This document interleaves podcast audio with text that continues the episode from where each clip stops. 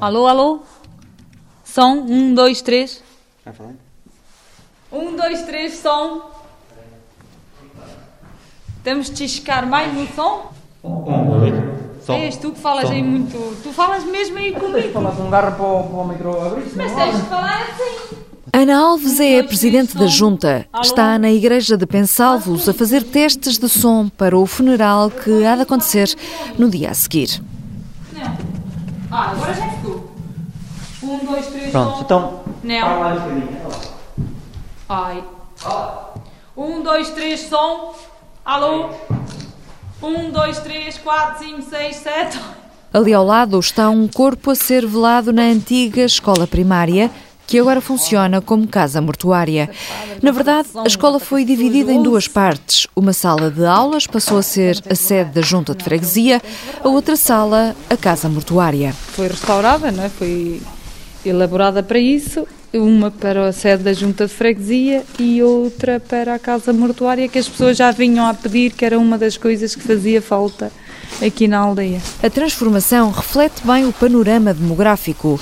Num país cada vez mais envelhecido, a freguesia deixou de ter crianças, passou a ter idosos. Deixou de precisar de uma escola, passou a necessitar de uma casa mortuária. Mais de 80%, quase 90% são pessoas idosas. E crianças? Crianças, temos quatro crianças. Quatro, cinco. Mais um, cinco. Ana Alves estudou nesta escola. Ainda estudei, foi aqui que aprendi o A, E, I, O, U e ainda tenho a minha professora que me ensinou com 94 anos, que a visitei no Natal, viva. As memórias põem-lhe um brilhozinho nos olhos. A nossa infância, não é? É onde é que aprendemos, onde é que brincamos todos juntos e agora, se reparar, quem andou comigo na primária não está cá ninguém, na aldeia. Ninguém. Tudo para fora Tudo do Conselho fora, para o tudo litoral? Para o litoral e para o estrangeiro. E quando aqui estudou, alguma vez pensou um dia vou ser Presidente da Junta? Eu não sonhava sequer com isso. Ana Alves dizia que queria ser enfermeira. A vida trocou-lhe as voltas. É presidente de junta de uma freguesia do Conselho de Vila Pouca de Aguiar, cuja autarquia é presidida por Alberto Machado. Tínhamos várias escolas com dois alunos, tínhamos várias escolas com três alunos e por aí fora. E, e não achamos que nessa idade em que as crianças desenvolvem e são períodos críticos para as capacidades coordenativas, a falta de vivências com outras crianças, a falta do jogo, veja, numa escola de primeiro ciclo em que tínhamos várias com um aluno, era o aluno e um. E por isso faltava um conjunto de vivências enormes que os fazem crescer em comunidade. E não podíamos ter essa situação. Eu não deixaria um filho meu estar numa escola, estando esse filho sozinho durante quatro anos com um professor. O presidente da Câmara admite, no entanto, que há aspectos negativos na extinção das escolas. O que é imediatamente diagnosticado é a falta de vida nas, nas nossas aldeias. Ao encerrarem-se escolas em algumas das nossas aldeias, quase na totalidade das nossas aldeias, levou a que não houvesse essa vida nas aldeias. O, o movimento diário das crianças para a escola, o fim de uma tradicional ligação entre gerações, em que os pais acompanhavam a vida e eles depois também tinham uma vida profissional, eram acompanhados pelos avós no transporte à escola, no, nos trabalhos de, de, casa, uma proximidade muito grande entre o agregado familiar e o próprio professor que estava ali ao lado todos os dias, foi um aspecto negativo e que eh, as nossas aldeias sentiram essa perda de, de bens de proximidade não era esse o caminho que nós queríamos seguir. Mas como autarca de um conselho do interior, o que Alberto Machado sente é um prolongado esquecimento por parte dos sucessivos governos. Eu acho que há quase uma tendência objetiva de desinvestimento no interior. E a perda de bens e serviços públicos no interior é uma constante. Se eu pegar apenas nos seis últimos meses, e esses seis últimos meses vem-se a repetir ao longo dos últimos anos, das últimas décadas, mas se pegar nos últimos, só nos últimos seis meses, no Conselho de Vila Pouca de Guiar foi encerrado a única agência de banco público na Vila Termal de Pedras Salgadas. Foram encerrados postos CTT em Ribeira de Pena, em Mondim e por aí fora. Foi encerrados agregados, que é uma forma, uma adjetivação diferente de chamar ao encerramento, postos da GNR. Nós este ano tivemos um, um, médico, um simples médico que meteu atestado médico por um período alargado e houve uma incapacidade do Estado de substituir esse médico, só conseguia substituir esse médico ao fim de um ano de ausência. Ou seja, Porquê? porque não tinham. Foi a própria autarquia, garante o Presidente da Câmara, a tratar da substituição do médico, já que a lacuna afetava 1.300 utentes. São exemplos de como, nos vários serviços, o Estado foi deixando de marcar presença no interior. E a presença do Estado devia ser precisamente o contrário, devia ser uma presença a reforçar todos os dias. Porque se num território a densidade populacional baixa, é claro que a, a importância da presença do Estado nesse território se acentua em forma inversa do que realmente acontece. Isso leva a que a população ativa fuja para o litoral. leva a que a população ativa não tenha condições de vida neste interior. Pelo Conselho de Vila Pouca de Aguiar passa a Estrada Nacional 2, que liga Chaves a Faro, e passam os caminhos de Santiago. Cinco antigas escolas primárias foram transformadas em albergues. Boa tarde. É o Sr. Aprígio. Sou sim. Como está? Tudo bem. Muito prazer. Então, igualmente. Saúde. Aprígio Lopes Pereira cuida do albergue Santiago, que, como o próprio nome indica, dá apoio aos peregrinos que buscam a Compostela. Há pessoas que vêm, depois voltam a vir com as famílias. Às vezes fazem a, a comida na minha casa e vêm-se comer para aqui. Por isso, nisto ajeita-se. Há pessoas que vêm de todos os lados e pessoas que ficam nossas amigas. É do que Aprígio mais gosta, das amizades que faz com os caminheiros. E há pessoas que vêm nem sabem dizer uma palavra. e Eu até admiro como é que eles vêm. Nós, às vezes, aqui em Portugal, que sabemos a língua, às vezes andamos por aí meus perdidos. E eles, com o mapa que eles trazem, bem, e lá se desenrascam. Ingleses já vieram também. Sozinhos, sem ninguém acompanhá-los. Não têm medo. Não é porque isto, o que se ganha não dá nada, não é? Que é só o tempo, mas só o, de conviver com essas pessoas, muitas vêm, depois ficam nossas amigas, muitas delas. Isso vale mais do que aquilo que lhe pagam, a ele e à mulher, para tomar conta do albergue, que foi em tempos a escola onde Aprígio aprendeu a ler. Era a fenda que eu andei, da primeira à quarta. E as minhas filhas também andaram cá, da primeira à quarta classe. Quando saiu a minha filha mais nova, quase que acabou a escola. A filha mais nova foi das últimas a estudar aqui. A cada ano que passava, a aldeia ia perdendo crianças. Quando foi no meu tempo, éramos à volta de 30. Quando foi as minhas filhas, já eram 13 ou 14. E agora são 5 ou 6. Vão para a vila. E é muito melhor. E isto aqui, olha, menos se não fosse feito isto, estava no chão. Como há muitas que se vê por aí. Em vez disso, o edifício, com um cedro à porta, está em bom estado, pintado de branco, as portas e janelas com isolamento, a cozinha equipada, as antigas salas de aula com beliches. Nunca imaginei, nem eu nem ninguém. Aquilo, olha, olha aqui um sítio, uma escola, depois aparece agora aqui camas. Mas foi bom isto. Há, uma, há pessoas que dizem que não, que vêm pessoas estranhas para a aldeia e tudo. Mas, no fundo, foi bom, porque vem sempre aqui gente. Onde agora estão camas, estavam antigamente carteiras, um quadro de giz, uma régua grossa de madeira. Cada erro, sua reguada. Ai, porradinha. Porradinha levava.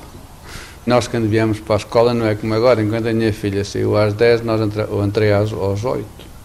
Não podia sair com 10, não é? Depois deixei bem um ano. Mas já, já éramos crescidos todos. Mas na altura andámos aqui 30. E agora daqui da aldeia são 4 ou 5 alunos. Quando eu andava aqui éramos 30 pessoas. 30 canalhas. Estávamos aqui, a escola era dividida, por exemplo. Tinha, ali era uma sala e aqui é que era a sala principal. Nós entramos por aqui.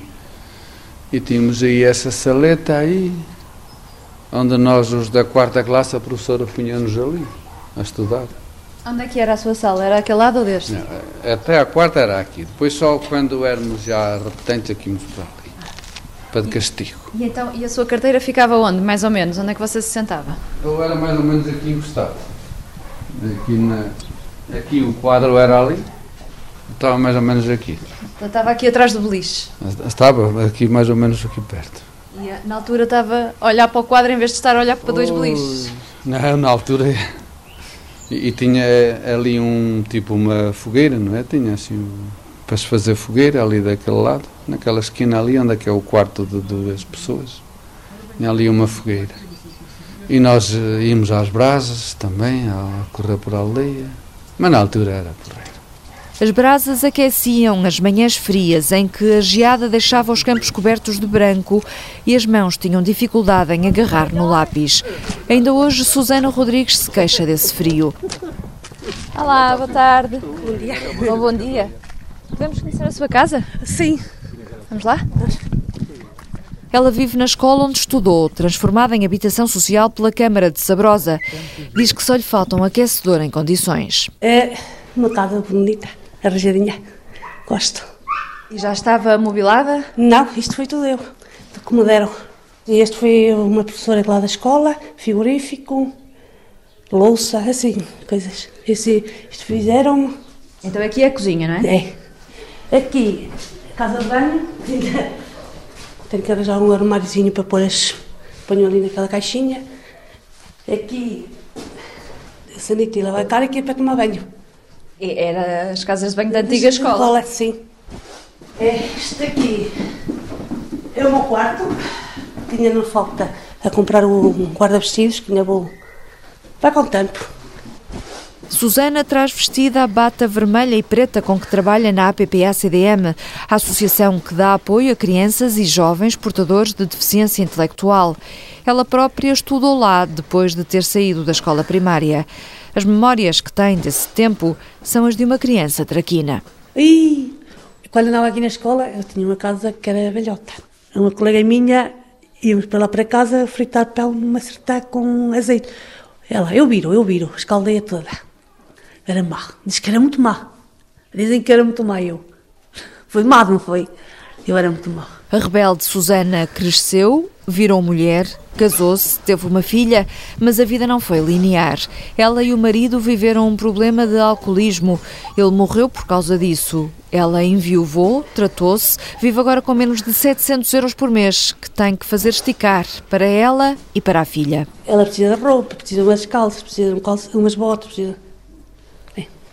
Isto é um chato para estar a ser mãe e pai ao mesmo tempo, é muito, para mim, adoroso. As condições precárias da casa de Susana contrastam com o conforto do Lugar das Letras, outra antiga escola do Conselho de Sabrosa, transformada em turismo rural.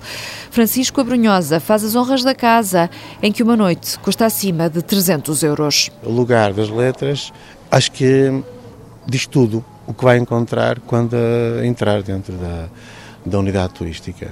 Falando ainda da questão da arquitetura, o nosso objetivo foi, obviamente, preservar o mais possível o edifício original e mantê-lo, reabilitando. Acho que isso foi conseguido. E a ampliação, eh, onde tem os quartos e a cozinha, são quartos com boas áreas, vai ver que ao entrar agora na escola praticamente não vê o edifício. Algumas pessoas chegam aqui e perguntam-me, Bel Francisco, mas você diz que tem aqui quatro quartos e uma cozinha desafogada? E onde é que isso está? Pois vamos entrar. Entramos. Mal se passa à porta, há um quadro preto, uma carteira da escola, livros da primeira e da segunda classe do tempo do Estado Novo. O quadro estava mesmo todo desmantelado, foi refeito, mas representa um quadro de escola. O relógio é da, da época e era da escola. As carteiras são carteiras da escola, que foram também uh, restauradas. O estrado é uma parte do estrado original da escola e realmente aqui é, uma, é um cantinho muito especial.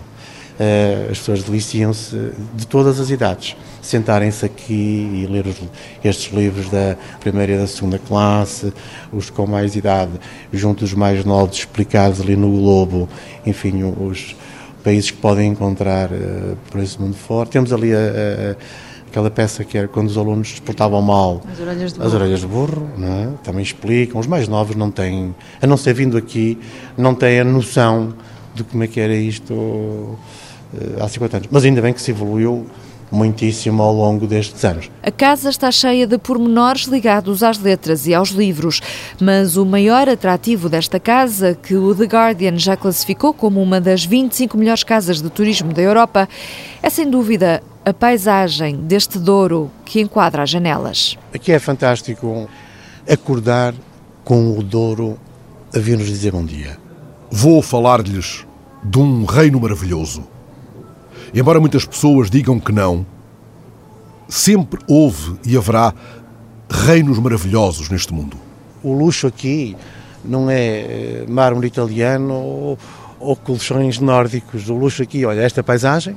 O que é preciso para os ver é que os olhos não percam a virgindade original diante da realidade e o coração depois não hesite.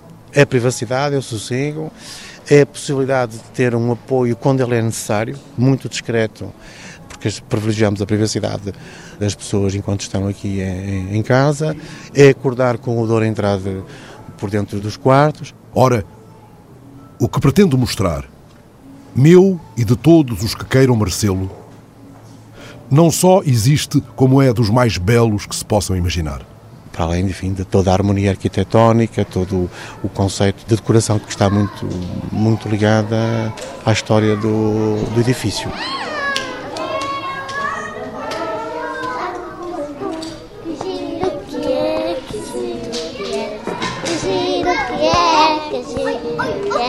Bati a porta número 3 Estavam uma velha a dançar com chinês Giro que é, giro que é, que é, giro que é Nesta escola, que é agora um jardim de infância, aprendeu a ler Miguel Torga.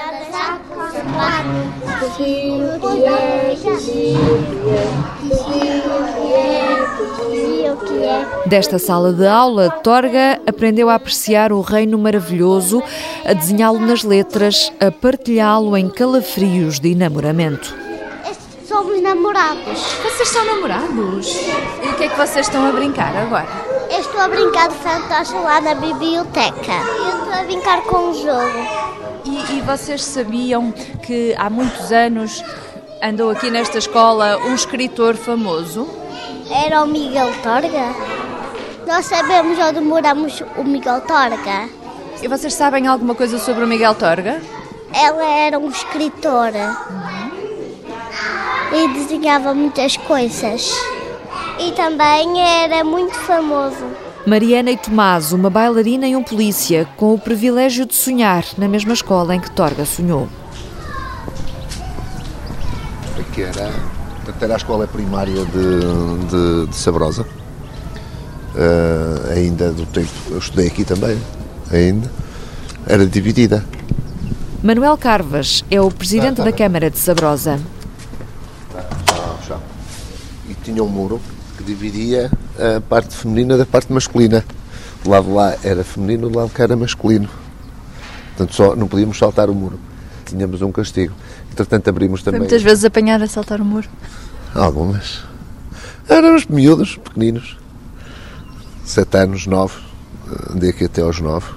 Depois fiz o exame da quarta classe nesta sala e fui estudar para o liceu. Esta escola é agora uma universidade sénior, frequentada por 27 utentes, com uma média de idades de 68 anos e coordenada por Dina Barros. Aqui eles principalmente gostam de jogar bóssia. Temos a tuna, que também tem uma grande adesão. Então, praticamente todos, talvez menos dois alunos que não têm apetência para música. Temos pintura, que também tem bastantes alunos. Trabalhos manuais, eh, história e tradições locais. Para já é é a oferta que está a haver Segundo o Ministério da Educação, entre 2005 e 2015, o último ano de execução do CREN, foram encerradas mais de 6 mil escolas. Para as substituir, foram construídos 805 centros escolares, um investimento de mais de 1 milhão de euros. As escolas perderam quase 100 mil alunos na última década. E se a redução do número de crianças é mais notória nas aldeias do interior, ela também se verifica nas grandes cidades. Sexta de 26 a papá 230, escuta. É o caso da escola primária da Vilarinha, em Aldoar, no Porto, que virou esquadra da PSP. Papá 230, transmita para 26. O 26, papá 230 inicia serviço na área da segunda delta com 5 elementos. Abrangemos as, as freguesias de Aldoar e Novo Gilde, portanto temos uma área bastante grande, de cerca de 4 km quadrados, em que temos, de acordo com os últimos censos de 2001, temos 18 mil residentes. Isto sem contar, como é evidente, com toda a população flutuante que gravita em torno desta área. Estamos a falar uh, de uma zona uh, que vai até à Avenida Boa Vista e até à Circunvalação. Portanto, apanha aqui o Parque da Cidade, uh, a zona do Castelo de Queijo, até à Boa Vista, digamos, até, até ao Estado do Bessa. Portanto, estamos a falar de uma área bastante extensa vai quase até à Foz. O intendente Rocha e Silva já foi comandante desta esquadra, agora é comandante de divisão.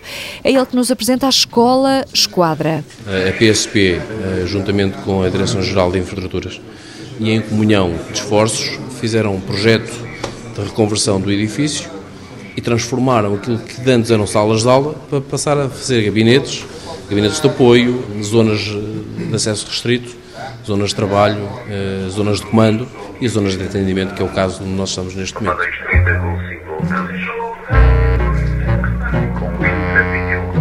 O edifício lá está, de linhas retas e brancas, as janelas alinhadas, as portas em arco, o mastro com a bandeira à entrada. Vamos tomar atenção à lição e começa a ler o António Ventura, A Vida no Campo. Manuel António, desde pequenino, começou a gostar da vida no campo. Ainda no berço, muitas vezes adormeceu à sombra das árvores, enrolado pelo canto dos passarinhos, enquanto a mãe lhe dava no amanho da terra. É mais alto que nem todas estas escolas foram construídas antes do 25 de Abril, mas mesmo as que nasceram depois mantiveram o mesmo tipo de arquitetura do chamado Plano dos Centenários. Trata-se de um plano lançado por Salazar com um estilo arquitetónico que ficou conhecido como português suave. Até ao fim da década de 50, foram construídas 7 mil novas escolas mas a construção em larga escala manteve-se na década seguinte. Não havia povoação que não tivesse uma escola com este tipo de arquitetura. Diz o Ministério da Educação que desde os anos 80 estava identificada a necessidade de encerrar escolas do primeiro ciclo do ensino básico, isoladas, com poucas condições e de pequena dimensão, nas quais se registavam elevados índices de insucesso escolar. O processo iniciou-se em 2005 e ganhou força em 2009, há precisamente uma década. O Ministério entende que a descida da taxa de retenção e de desistência do primeiro ciclo do ensino básico demonstra que o encerramento das escolas contribuiu para a melhoria do sucesso escolar. Voltou à sua terra cheio de saudades do pai, dos bois e das lavradas. Casou, tem hoje um rancho. Um, rancho de filhos. Trabalha e é feliz. Na aldeia todos o respeitam. Pronto, já chega.